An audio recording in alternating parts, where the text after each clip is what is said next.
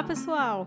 Está no ar mais um episódio do Descomplicando Food Safety. E hoje nós vamos falar sobre a importância de ser um exemplo em unidades de alimentação. Quem de vocês nunca perdeu um anel ou uma aliança dentro do trabalho? Sabe quando você chega na unidade e tem que tirar brinco, pulseira, relógio e tudo mais? Nessa história, eu já perdi uma aliança e foi a maior confusão na minha vida. Mas confusões à parte, tirar uma aliança ou qualquer outro adorno é um ato aí, pessoal, de exemplo dentro de unidades de alimentação ou qualquer outro serviço aí que trabalhe com boas práticas.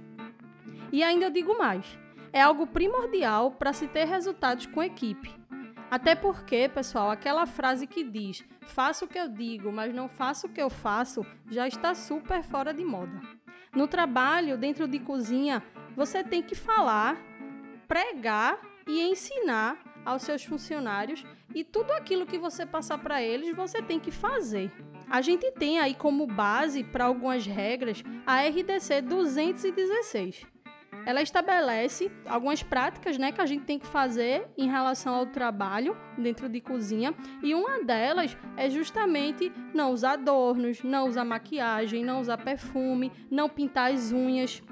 E muitas dessas regras normalmente são direcionadas para manipuladores de alimentos.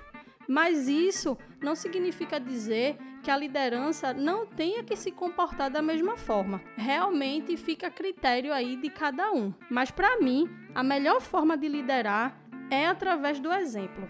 E você, o que é que acha disso? Fiquem aí com essa reflexão e até a próxima.